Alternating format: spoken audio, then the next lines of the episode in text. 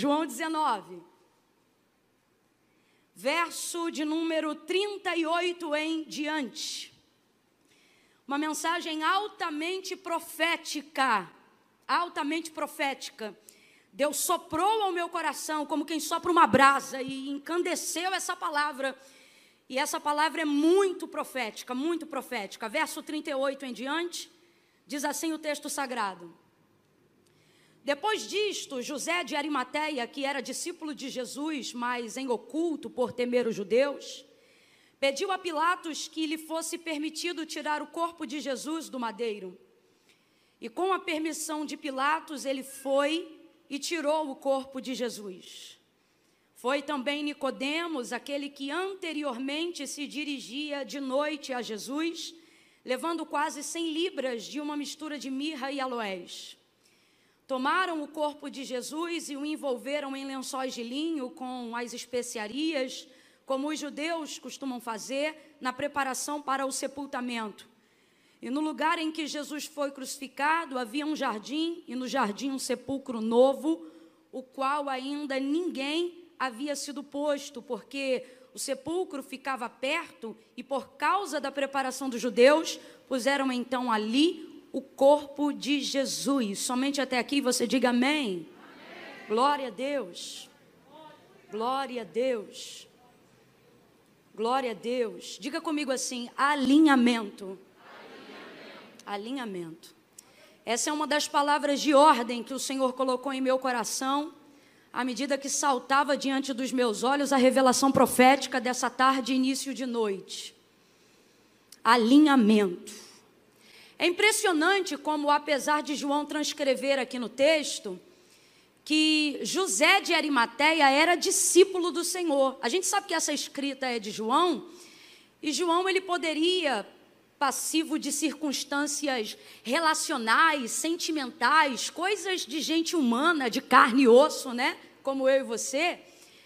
Eximir, por exemplo, né, essa informação do texto, tirar essa informação do texto, a fim de não reconhecer o discipulado de José de Arimateia, uma vez que não havia nele uma predisposição de coragem o suficiente para, em público, manifestar a confissão da sua fé de que Jesus era o filho do Deus vivo.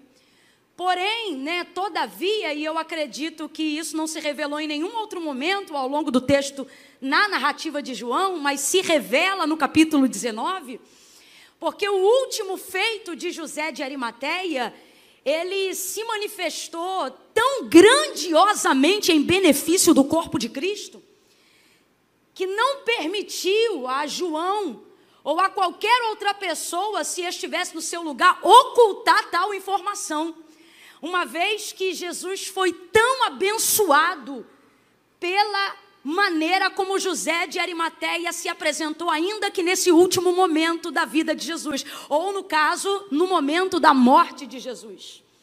Se a gente for pessimista e se os nossos pensamentos e a nossa leitura dos fatos, completa para mim para eu ter certeza que você está me ouvindo, a nossa leitura dos dos fatos, ou seja, não é aquilo que eu penso, não é aquilo que eu acho, é aquilo que é, né? Se a gente fizer uma leitura correta dos fatos que estão diante de nós, a gente não permite com que coisas que a gente sente possam transpor tais fatos. Você já percebeu como é que os nossos defeitos têm uma lente de aumento na mão dos inimigos? porque eles fazem com que os sentimentos sejam maiores do que os fatos, e absolutamente, de forma nenhuma, nada pode ser maior do que um fato. É até uma das premissas utilizada na lei do direito, né? Que contra fatos não há. Claro que há, senão não haveriam processos. Mas é tudo aquilo que é colocado para tentar desmerecer, ou diminuir, ou acrescentar naquilo que é fato. Agora, João, como bom discípulo que era, percebeu que a atitude de José de Arimateia não podia ficar em oculto. Por quê? A partir do momento que ele entra em cooperação com o corpo de Cristo, servindo com tanta utilidade, gente, com tanta utilidade. Eu disse utilidade, qual foi a palavra que eu disse? Isso, servindo com tanta utilidade, torna o seu nome e o seu reconhecimento inevitáveis na história. Perceba que todas as pessoas que são úteis tem o reconhecimento de forma inevitável ao longo da sua jornada e da sua caminhada. É por isso que você vai conhecer ao longo da jornada pessoas que querem evidência por quererem ser famosas e essas pessoas se tornam tão cansativas, elas se tornam inconvenientes, enfadonhas, porque a gente percebe a necessidade da notoriedade a fim de glorificar o próprio nome, o próprio status, o próprio prestígio. E por mais que elas consigam isso, seja comprando ou vendendo temporariamente, elas se tornam rapidamente obsoletas e passadas, porque não tem base o suficiente para dar a elas sustentabilidade, manutenção, vida em cima daquilo aquilo que elas estão fazendo, porque a vaidade é vazia. E já dizia Salomão, quando no final de sua vida não tinha mais prazer, nem no jardim que construiu, nem nas mulheres que adquiriu, nem nas obras que construiu. Então ele resume a vida dele dizendo: Agora eu descobri que se outro vier e quiser derrubar, que diferença tem se fui eu que construí? Porque tudo isto é Vaidade, a vaidade não se sustenta, a vaidade é fugaz, a vaidade é vazia. Agora, totalmente diferente é o reconhecimento caminhando na história de quem busca ser útil.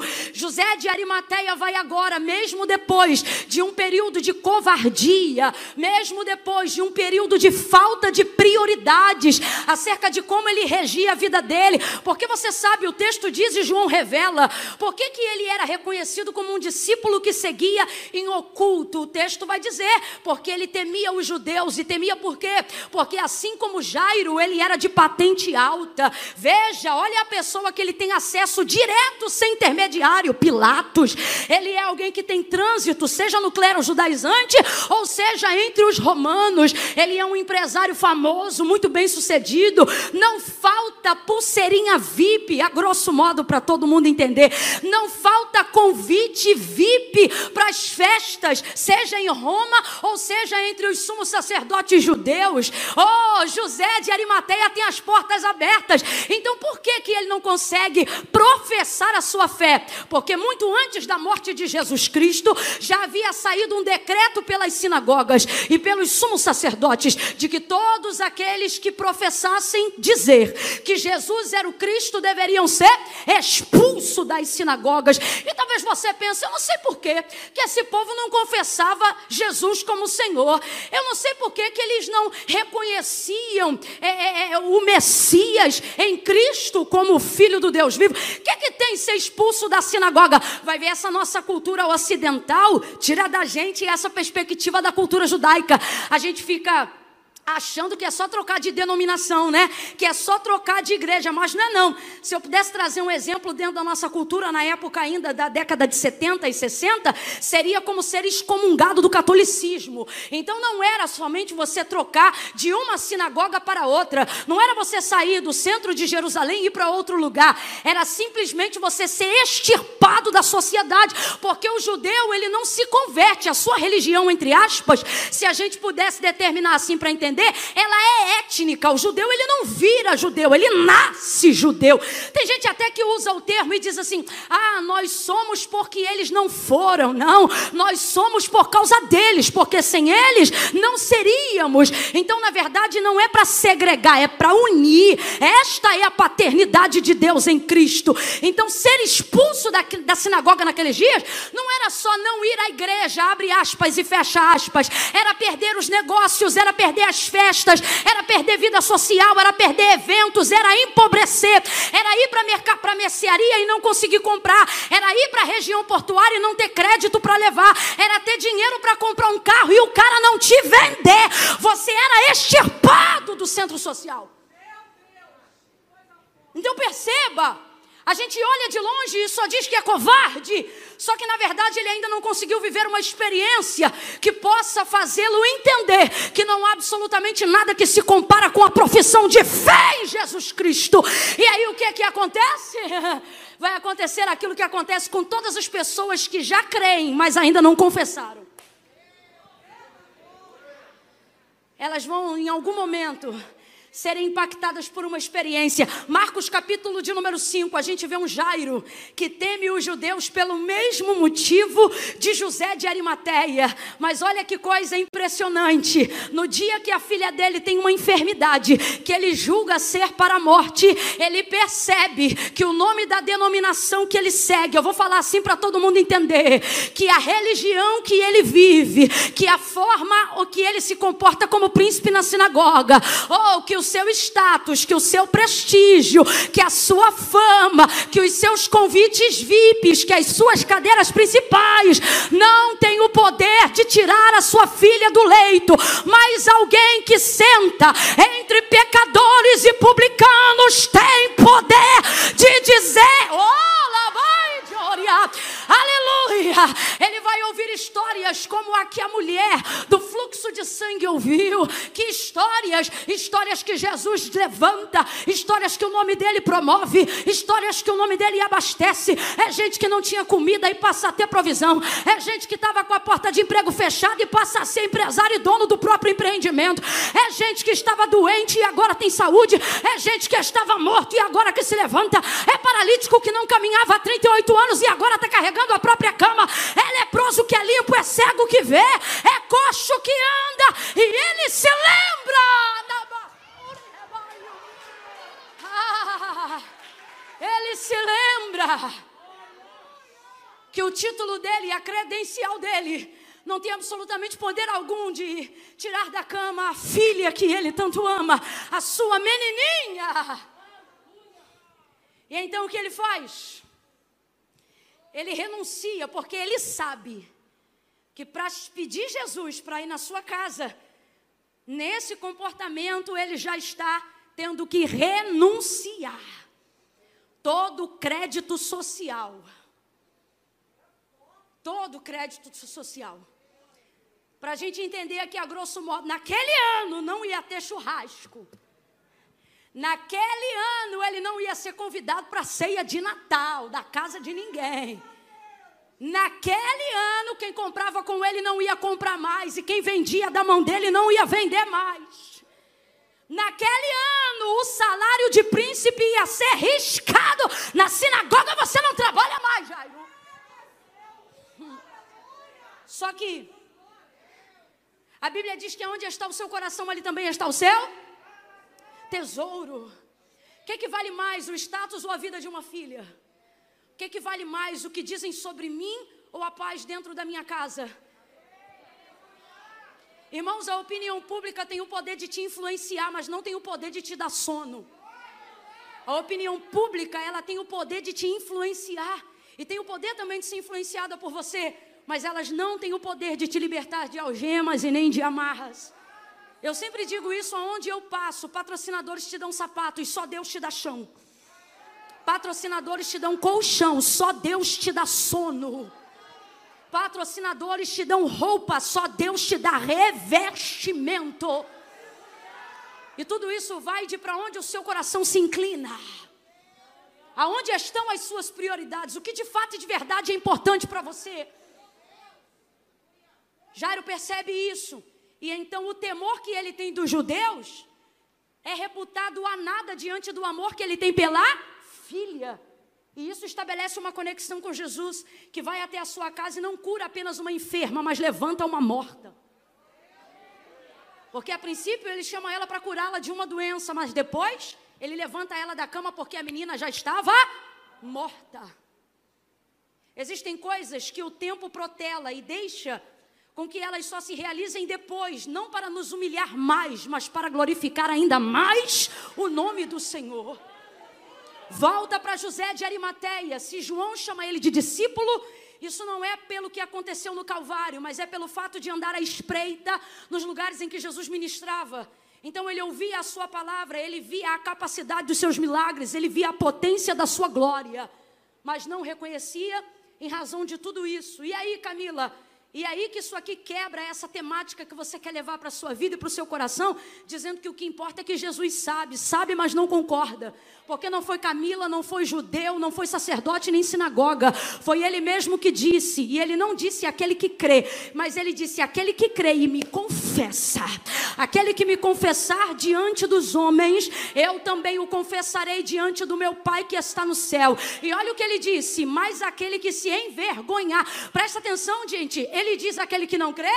Não, porque ele sabe que tem muito discípulo em oculto. O que, que é isso? Gente que crê, mas não com festa. E para entrar no céu, Camila, basta estar no meu coração filosofia humana, a filosofia bíblica e a palavra que o próprio Jesus, não foi João, não foi Pedro, não foi pastor e nem padre. Jesus disse foi: quem me confessar diante dos homens, também eu o confessarei naquele grande dia diante do meu Pai que está no céu. Mas aquele que se envergonhar, por que envergonhar? Porque a maioria das pessoas que o amam, a maioria das pessoas que o servem, a maioria das pessoas pessoas que acreditam nele não confessam nele, não porque não creem. Então veja, o problema não é falta de fé, o problema é excesso de vergonha. Você vem no culto porque crê, está aqui agora porque crê. Tem gente que vai ficar no segundo porque crê, outros que pegaram ônibus porque creem, gente que veio aqui hoje não para fazer uma social e nem porque estava entediado. Eu vou porque eu creio. E segundo a medida da sua fé, muitas bênçãos Deus tem te dado, mas a salvação ele ele não negocia. Aquele que me confessar diante dos homens, também será confessado por mim, diante do meu Pai que está nos céus, disse o Senhor Jesus. Mas aquele que não crê, não. Crê, você crê. Você conhece o nome de um monte de santo, mas quando a coisa aperta, você chama o nome de um só. Você crê. Você anda em um monte de lugar e conhece um monte de simpatia, mas quando a coisa aperta, é campanha de oração ao nome de Jesus que você faz. Então, José de Arimateia, eu sei que você crê. Você não fica no baile até três horas da manhã, mas está careca de andar na vigília e virar um monte. Você crê, mas na hora de confessar, ah, os negócios. Ah, os negócios. Ah, os amigos. Ah, os contratos. Ah, e o status popularidade, meus esquemas na empresa.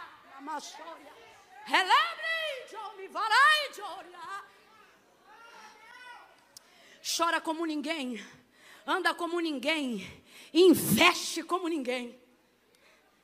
Eu vou além, hein? Dizima. Oferta. Não por tristeza nem com necessidade, mas entrega com alegria alegria. Mas na hora de confessar, ah não, Deus sabe. Importa o que eu tenho no meu. Aquele que me confessar diante dos homens, eu o confessarei diante do meu Pai que está no céu. Mas aquele que não crê, não, o seu problema nunca foi fé. Ele diz, mas aquele que se envergonhar, também ficará envergonhado diante do meu Pai que está no céu.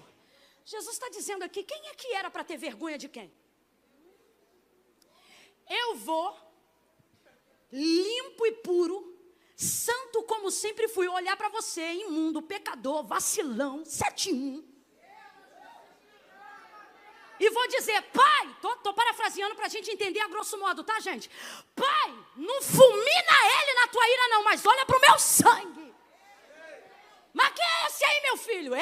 Esse, esse é meu irmão. Esse é o teu filho. Esse é aquele que eu liguei a paternidade do Senhor em mim. Assim como eu e o Senhor somos um, eu e o Senhor e Ele também somos. Aí, olha isso. Sabe o que é isso aqui, gente? Eu quero falar bem a grosso modo, que é para todo mundo entender. Isso aqui é você ser todo certinho ser um santo, ser um homem de Deus, uma mulher de Deus abençoado, e tá com um vacilão do teu lado. E quando ele sai de perto de você por alguns instantes, porque ser visto com quem tem filme queimado, queima também o filme, né? Só que Jesus é aquele que não deixa o filme queimar. Porque você sabe, a mulher do fluxo de sangue tinha medo de tocar nele e ficar o quê? Ele ficar o quê? Sujo. Ela pensava, se eu sou imunda, se eu tocar nele e ele vê que eu toquei, ele vai ficar? Porque segundo a lei mosaica, a hemorragia que ela tinha, a enfermidade que ela tinha, colocava sobre ela tal sentença: tudo que toca nela fica imundo, e tudo que ela toca imundo fica também. Então, por isso que ela toca na orla das vestes de Jesus. Qual é o pensamento dela? Ninguém vai ver, ele não vai ver, então ninguém vai saber, só eu vou saber. Mas Jesus, ó, alguém me tocou. E por que o medo e o constrangimento dela? Porque ela pensava: se eu tocar nele, ele vai ficar sujo. Mas ele ficou sujo? Ela, em contrapartida, ficou como? Quem toca nele, quem toca nele não suja ele, mas fica limpo por ele. É a mesma coisa nessa temática. Lembra quando ele chega a João 4 e pede de beber água para uma mulher que era samaritana? Samaritanos eram tidos pelos judeus como o quê? Cachorros, cães. Responda para mim rapidamente: você bebe na tigela do teu cachorro? Bebe, gente. Se está bebendo, para com isso. A gente não bebe na tigela do nosso cachorro. Para um judeu, era a mesma coisa partilhar um vaso com um samaritano. Mas quando Jesus vê ela chegando com um vaso no poço de Jacó e diz: mulher, dá-me de beber. Ele estava contando que beberia água no cântaro de quem? Da cachorra. Só para você entender. Não que ela seja, não que Jesus a considerasse assim, mas segundo a perspectiva dos judeus, era como se fosse a mesma coisa. Mas Jesus está dizendo: quero água, vou beber. Mas ela está tão desesperada. Por quê? Porque às vezes a gente permite as pessoas nos rotularem pelas formas como elas nos veem, não como nós somos. Então ela diz, mas Senhor, ou seja, já está quebrantada, já quer dar água, mas está desesperada porque ele não tem cântaro. Como sendo tu judeu, pede beber a mim. Senhor, o poço é fundo. Sabe o que ele está dizendo? Mesmo que eu pegue água para o Senhor, como é que o Senhor vai beber? Ela não cogita, Léo, a possibilidade dele beber através do cântaro. Através do cântaro dela. Ela não imagina isso. Às vezes Deus ecoa a voz dele pela igreja, como está fazendo nessa noite através da sua santa palavra, e ele está dizendo: Eu vou te usar nesta última hora, de forma que eu não usei muitos no início da primeira. Eu vou te usar, e você diz: Deus, eu até queria contribuir, mas como? Porque você nem cogita que ele vai usar o teu cântaro. Ele não bebeu água ali porque o foco não era esse. Mas se precisasse, ele tinha bebido. E aí eu te pergunto: quando ele bebesse no cântaro da adúltera, era ele que ficava adúltero? Não, era a adúltera que seria ali. Naquele grande dia é a mesma coisa. Ele está dizendo: se você me confessar diante dos homens, eu também te confessarei diante do meu Pai que está no céu. Agora a pergunta que não quer calar e eu preciso pelo Espírito liberar hoje aqui. Olhe para a posição de Jesus, olhe para a sua posição e veja quem deveria estar com vergonha de quem. Mas vou ser honesta. Sei que muitos aqui se comportam na posição de José de Arimateia, e você que já quase saiu e voltou na, na live aqui da igreja, no culto online da igreja algumas vezes, e não consegue sair, mas volta, é porque o Senhor não quer que você saia. Para de agonia e ansiedade, sai dele, fica até o final. Volta para cá. Que aqui é assim, irmão, agora que abriu online, abriu os canais proféticos também.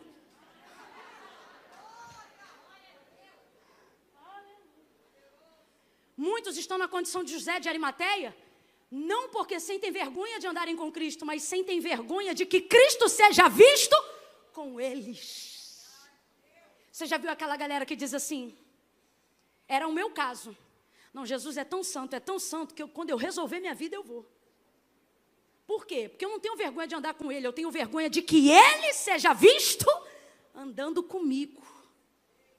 Fala a verdade, quem aqui já teve essa sensação? Não é? Não precisa levantar a mão, não, é reflexivo. Não é? A gente fica, como que eu vou? Eu vou envergonhar, eu vou. Só que veja, a exemplo do que eu disse sobre a mulher do fluxo de sangue, a exemplo do que eu disse sobre o cântaro, Deus está dizendo: eu não sou como os homens. É porque as pessoas querem travestir aquilo que Jesus fez. Por exemplo, as pessoas dizem assim: Jesus andava com todo mundo. Não, irmãos, era todo mundo que andava com Jesus. E Jesus está dizendo: se você for visto comigo, se você for visto comigo, seus pecados não ecoarão mais fortemente do que o meu perdão para cada um dos seus pecados. O problema é que você quer me obrigar, depois do culto, me levar para casa para andar contigo. Porque você não tem coragem de mostrar para as pessoas que você está doidinho e doidinha para andar comigo.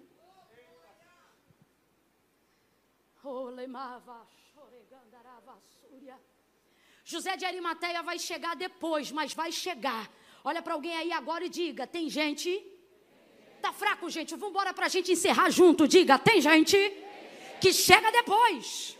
Diga, mas o importante é que chega. Oh glória! Recebe essa palavra para os teus parentes que ainda não confessaram. Recebe essa palavra para a tua casa. Se ainda tem gente que precisa ser alcançada lá, tem gente que chega depois, mas Deus me trouxe hoje aqui para te dizer: o importante é que chega. Vai chegar. O texto diz: depois disto, depois do quê? Para quem já é discípulo, esse tipo de palavra dá uma indignação. Porque a gente diz, vai chegar depois de quê? Depois que a gente já ceou? Depois que a gente já batizou? Depois que a gente já peregrinou Jerusalém, Judeia, Samaria, vai chegar depois para quê? Quantas obras estão ficando empobrecidas, mesmo carregando o nome de Jesus sobre a sua motivação, por um único motivo, qual? Eles não toleram quem chega depois. Não tem misericórdia com quem chega depois. Não vem graça com quem chega depois. Porque, na verdade, eles não conseguiram com, compreender a ideia que quanto mais chegar, melhor. Quando disseram para Jesus, e foi o próprio João, que chegou certa feita, muito antes desse dia, e disse assim: Senhor, nós vimos algumas pessoas repreendemos, repreendendo demônios no teu nome. E o pior, os demônios se sujeitaram a elas. Aí Jesus disse: João, meu filho, quem não espalha com a gente ajunta. Ele está dizendo: meu filho, esquenta a cabeça com isso não. E que a sua alegria não esteja nisso, e nem por saber a quem os demônios se sujeitam, mas esteja alegre, porque o vosso nome está escrito no livro da vida. O texto diz que José de Arimateia chegou depois. Completa aí, meu povo: José de Arimateia chegou? Mas chegou, gente. Camila, por quê? Que a gente precisa ser tolerante, amável, misericordioso com quem chega depois. E eu vou lhe dizer, a exemplo de João, que ficou até o fim da crucificação, foi testemunha fiel e ele disse: Eu criei que este testemunho é verdadeiro, porque vi a Escritura se cumprir diante dos meus olhos e vos escrevo para que vocês saibam que o meu testemunho é verdadeiro e o das Escrituras também. Porque ele vê se cumprindo Isaías diante dele. Agora ouça isso, olha o que, que João vai deixar muito claro que ele ficou até o final. Ficou até o final. Só que no fim de tudo, João, Maria Madalena, Maria sua mãe, eles são só dor. Porque eles estão até o fim. Agora preste atenção. Eles estiveram desde o começo e agora estão até o fim. Preste atenção, eu quero que você grave isso. Eles estiveram desde o começo e agora pre prevaleceram até o Pedro deu uma escorregada, outros saíram correndo, mas João e essas mulheres ficaram até o e começaram lá no início. Começaram lá no início e ficaram até o fim. E José de Arimateia só chegou de o texto diz. Chegou depois. Agora veja, ficaram até o fim, mas não podiam fazer o que só José de Arimateia tinha poder para fazer. Se você ficar perturbado, por ver gente que chegou depois, tendo notoriedade que você que está desde antes ainda não teve, quem sofre é o corpo de Cristo. Quantas pessoas estão tão preocupadas com o status do próprio nome? Que não estão percebendo que, dado o momento da igreja, não importa quem estava desde antes e também agora não importa quem vem depois, porque é tempo de alinhamento, aonde quem estava desde o início e quem vinha depois vai partilhar a mesma cena, vai viver o mesmo momento, com uma única diferença, pastores. Qual? Tem gente aí, e é por isso que eu disse que a mensagem é profética. Então, quem tem ouvidos, ouça o que o Espírito diz à igreja, porque a mensagem é profética Camila, porque tem gente que Jesus vai deixar claro por que eles chegaram depois, porque antes eles não seriam tão úteis quanto eles são agora. Ele vai chegar depois, mas vai fazer o que Pedro não podia fazer, vai fazer o que João não podia fazer, vai fazer o que Maria Madalena não podia fazer. Então, igreja, corpo de Cristo, é bem verdade que teve gente que chegou antes. E eles serão valorizados por tanta lealdade e fidelidade. Você não conhece um evangelho escrito por José de Arimateia, conhece? Não, o que você conhece é o evangelho escrito por um homem chamado João. Existem lugares para quem está desde o início, mas isso não significa que não haverá aberturas na história para quem chegou depois. Tem gente que está em casa aí agora e está dizendo: Eu vou chegar agora? Para que, que eu vou me comportar agora? Para que, que depois de tantos anos eu vou entregar minha vida para Cristo? Para que, que eu vou confessar Jesus agora? Pois Deus me trouxe hoje aqui para te dizer: tem um lugar na minha história, e esse lugar só pode ser preenchido por você, José. Se José de Arimateia está desde o início, Camila, você está dizendo que era desejo de Deus que ele chegasse no final? Não, eu não posso dizer isso, porque a Bíblia não diz isso, mas posso lhe garantir que Deus não perde viagem para quem ainda está em percurso. Se a história não acabou, ainda tem jeito, ainda tem chance, ainda tem vaga, ainda tem abertura, ainda tem um nome com quem ele conta. O texto diz: depois disso, chegou José de Arimateia. Chegou o quê? Para sentar? Não. Chegou para quê? Para chorar? Também não. O texto diz que ele já chega autorizado. Completa aí, meu povo. Ele chega como? Ele chega como? Porque ele tem um acesso que nenhum dos discípulos tem. Porque quanto mais acesso se tinha de Jesus antes desse momento, menos acesso se tinha com os homens que estavam em posição como de Pilatos.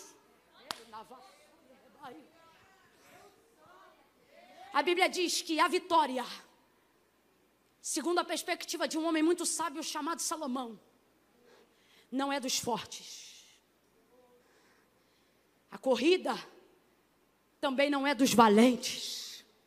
Ele diz que tudo e todos estão suscetíveis a uma mesma coisa. O que? O tempo e a ocasião. E o que ele diz sobre isso? Que há um propósito há um propósito. Eu vou falar de novo porque não é só uma palavra, irmãos. Há uma unção de Deus muito forte aqui abrindo entendimentos, há julgos antigos sendo despedaçados pelo poder de uma unção que é derramada pelo poder da palavra para abrir entendimentos. Oh, há um propósito debaixo do céu para cada uma das pessoas que você conhece. José de Arimateia chega depois, mas chega com um acesso, chega com uma autorização que nenhum dos outros jamais teria. Então ele não chega para chorar, ele não chega para sentir, ele chega para resolver. Oh, gente, vamos ser humildes para admitir que não é porque a gente está antes que não presta mais quem chega depois. Tem gente que vai chegar depois, mas vai poder fazer coisa que a gente nunca antes conseguiu. E isso não diminui a nós nem enaltece a eles. Só significa que no reino de Deus cada um tem o seu tempo e a sua ocasião. José de Arimateia chega com autorização de Pilatos concedida pessoalmente. O corpo é seu, e ali está a sua confissão pública de fé. Porque só podia fazer isso quem era parente e provava a inocência depois da morte. Isso não aconteceu, porque Jesus já era inocente muito antes de ser entregue à cruz, então a questão não era essa. Mas para conseguir tal feito, se assim ainda fosse, precisava ser parente de sangue. Vamos lá, precisava ser parente de e José de Arimateia é parente de sangue de Jesus? Depende. Por que depende, Camila?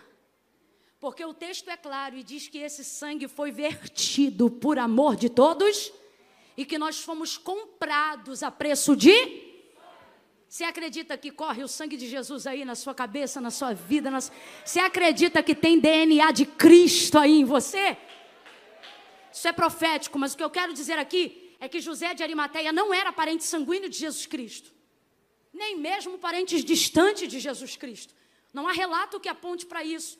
Mas o que é claro no texto é que se só podia fazer tal revogação jurídica, conceitual e pontuada por um nobre como Pilatos, quem tinha relacionamento de sangue com o crucificado. E esse não era o caso de José de Arimateia, e ainda assim ele fez. Sabe o que está acontecendo? Ele está se tornando parte do corpo de Cristo, mesmo sem ser, por amor de Jesus Cristo. Tirou o corpo dali, com autorização.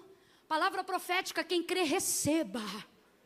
Não levanta uma mão só, não, porque é coisa grande que eu vou profetizar agora. Existem pessoas que vão chegar depois na sua jornada ministerial. Existem pessoas que vão chegar depois na sua vida relacional.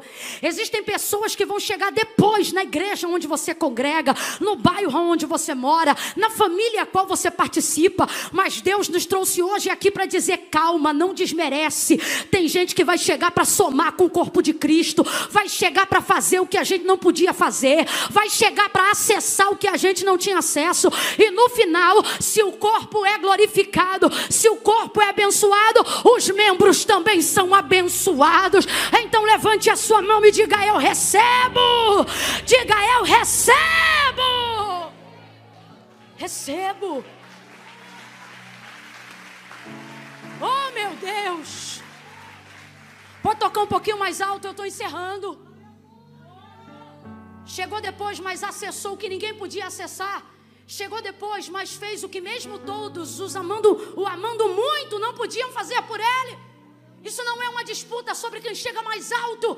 Isso não é uma disputa sobre quem chega primeiro. Isso não é uma disputa sobre quem canta mais tempo, quem prega mais tempo, quem pastoreia mais tempo, quem é crente há mais tempo, quem tem carteirinha de membro há mais tempo. Isso não é uma disputa de quem está há mais tempo. Isto é a compreensão de que no reino de Deus cada um tem seu lugar. Isto deve preservar em nós a expectativa de que Deus está separando nesta última hora José de Arimateia que podem ter sido covardes no começo, podem ter sido medrosos no começo, podem não ter sabido como fazer a sua lista de prioridades no começo, mas assim diz o Senhor: eles vão chegar depois, mas vão chegar em tempo, em tempo de verem a ressurreição, em tempo de viverem o novo de Deus, em tempo de cooperarem com a obra de Cristo. Você vai ver gente da tua casa de cabelo branco sendo obreiro na casa de Deus. Você vai ver jovem ainda servindo ao Senhor. Você vai ver gente com medo outrora, com vergonha outrora, carregando a Bíblia debaixo do braço. Domingo, uma hora da tarde, para fazer evangelismo. Deus está dizendo: vai chegar depois, mas vai chegar em tempo.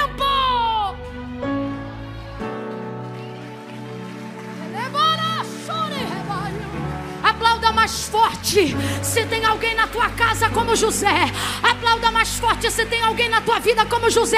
Aplauda por ele, glorifique por ele. Chame o nome dele no Calvário. Oh Deus, traz o José. Fica de pé quem está debaixo dessa palavra. Fica de pé quem está de posse dessa palavra gente.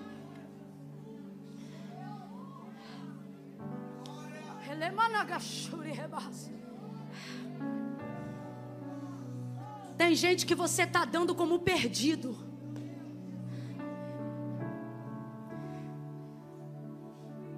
Depois disto, chegou José de Arimateia. Vamos falar a verdade. Tem gente na nossa vida, na nossa casa, no nosso prédio, que a gente diz, ixi, esse aí, já estou orando por anos, já estou falando anos. E você acha o quê? Que no céu tem um lugar onde é o lixão das orações? As orações que não foram atendidas vão ali para o lixão. Rapaz, a Bíblia diz que não é assim que se lida com oração no Santo do Santo. E as lágrimas que você derramou? Você acha o quê? Que tem um valão de lágrimas no céu? que as suas lágrimas foram consideradas nada e jogadas como resto? Você acha que no céu tem esgoto para aquilo que não foi usado?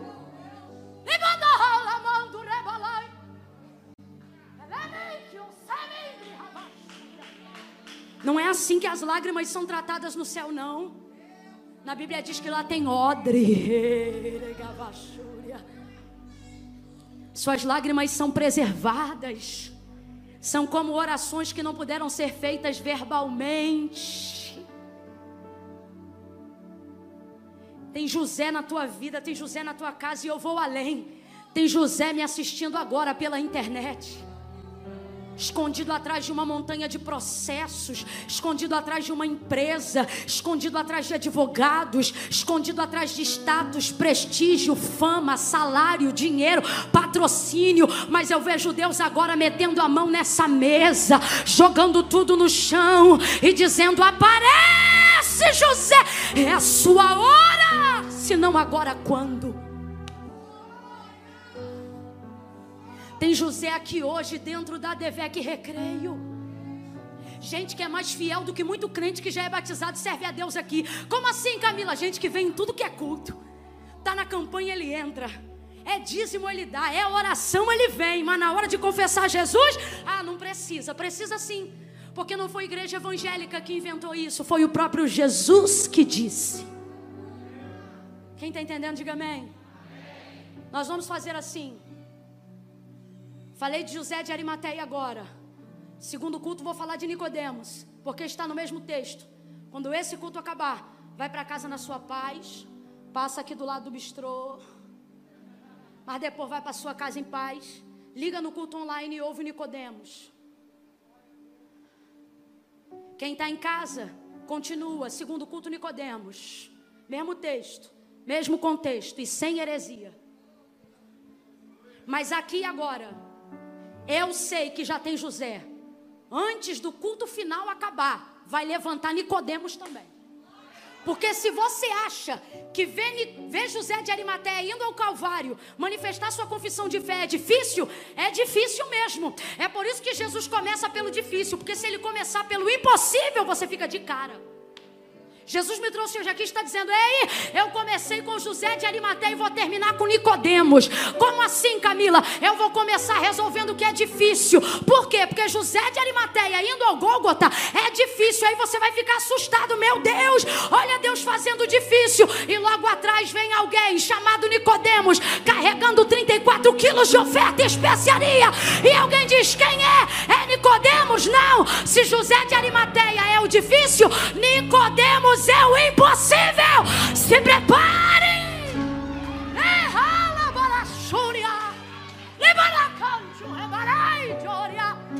No 3, eu disse no. Vamos para meu povo, abre a boca. No. Ai, Camila, que eu não gosto de gritar. Eu também não. Em casa eu falo baixinho, mas é que aqui eu fico diferente. No 3, vamos lá, grite aí. No. Camila, mas eu não gosto de gritar, mas hoje você vai, porque hoje o pregador é pentecostal, e você vem no culto pentecostal, e você vai fazer porque é a direção profética. Eu disse no. No. Aonde tiver um José de Arimateia. Que é isso? Gente que vem à igreja, mas nunca confessou Jesus como Senhor. Gente que vem à igreja, mas nunca veio no altar, não porque não amava, mas porque achava que não precisava. Achava que era coisa de gente emocionado. Mas hoje Jesus te trouxe aqui para dizer: não, é coisa séria, fui eu que disse. Vai ver, nunca te faltou amor, o que te faltava era uma explicação do porquê que tem que confessar diante dos homens. Então, quando eu disser três, eu disse no. Aonde tiver um homem e uma mulher que ama ao Senhor, que reconhece a sua santidade e que sabe que seus pecados não são suficientes para ocultar o perdão de Deus por amor de Cristo. No 3, se você estiver aqui, você vai sair do teu lugar e vai vir aqui no altar. Agora presta atenção. Essa câmera aí está em mim. Dá para dar um pouco de zoom? Quero falar bem no olho de quem está em casa, no trabalho, no plantão, na folga, no horário do lanche. Se você é o José de Arimateia que Deus alcançou nessa noite com essa palavra. No 3, Você vai pegar na abertura dos comentários, abre os comentários aí da igreja. E você vai escrever, eu, fulano de tal, vai botar teu nome. Porque o Senhor tem uma obra na sua vida e essa obra se chama pelo teu nome. Eu, fulano de tal, faço uma aliança com ele hoje. Camila, eu já fiz um dia, mas eu quero voltar. Reconcilio hoje, você vai escrever. Agora escreva aí, no 3. Não se poupe, porque essa é a sua forma de confessar. Hoje o público é isso, é você escrevendo aí. Eu conto um, a Devec Recreio. Levanta uma das mãos para os céus e aumenta o fluxo de intercessão aí agora. Coloque uma intercessão e uma súplica em sua boca aí agora, Jesus. Aonde houver um José, Senhor.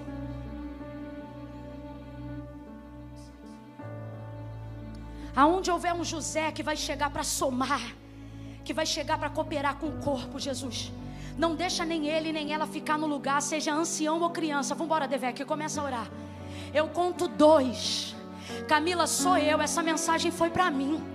Muitas vezes eu venho à igreja, mas nunca vou fazer a confissão. E hoje Deus está falando que sou eu, eu não posso mais fingir. 2 e 45, se você está aí na tela agora, escreva se você sabe que é você, comece a escrever. Comece a escrever, eu, coloque seu nome. Entrego minha vida a Cristo aceito Jesus como Senhor, ou reconcilio com Ele hoje. Eu, fulano de tal, estou voltando. 2,50, Camila, sou eu. Se tem José de Arimateia aqui na casa, seja homem, seja mulher. Eu quero aqui no altar agora, três, os corações que sabem que hoje precisam fazer essa confissão pública de fé. Sou eu, Camila. Hoje eu vou aí no altar fazer minha aliança com Deus. Tira o pé do chão e vem para o altar agora. Alguém aqui no altar, entra para mim nos comentários, por favor, só para a gente saber se tem alguém fazendo aliança pela internet. Veja aí, Alípio. Vem, vem, vem, oh glória, vem. Estenda a mão em direção ao altar de Deus, igreja. Estenda a mão. Oh, vem. Ai, Camila, mas é que eu, eu tô com vergonha. Como é que eu faço? Vem com vergonha e tudo. Porque a vergonha é passageira, mas a sua salvação é eterna. Aplauda só no final, igreja. Por enquanto, só oração. Vem, vem. Camila, sou eu, sou eu. É você, vem. Vem. Você tem mais 10 segundos, 10 segundos. Camila, não pode esperar, não, não, não pode. O Senhor conta com você agora. É um encontro do tempo e da ocasião. É aqui e é agora. Vem. Oh, vem. Tem alguém aí, Alípio? Alguém fazendo? Glória a Jesus. Tem gente em casa fazendo uma reconciliação com Deus. Tem gente no trabalho entregando a vida para Jesus. Levante a sua mão e comece a glorificar. Comece a glorificar. Comece a glorificar. Ore Levante a mão e vamos orar. Pai bendito, em nome de Jesus, nós levantamos as nossas vozes em oração agora e te pedimos para todas essas pessoas que estão em casa, no trabalho, acompanhando ao vivo agora e outras que verão esse vídeo depois, mas entenderão a palavra na hora e farão uma aliança contigo, como igreja, como ministros de uma nova aliança, como sacerdotes de uma nova geração. Nós entregamos a vida de cada um deles e delas na nas tuas mãos e te pedimos, Pai, joga por terra toda tristeza, toda depressão, tudo que fazia ele ou ela ser cativo. Oh, fecha as portas que o Senhor não abriu, mas abre portas, Senhor, que o homem não pode abrir para a vida dele, para a vida dela, mas acima de tudo, nós te pedimos, cumpre o que tu disseste na tua palavra, porque tu disseste que onde dois ou três estivessem reunidos no teu nome, ali o Senhor se faria presente presente, e tudo que nós ligássemos na terra, o Senhor ligaria no céu.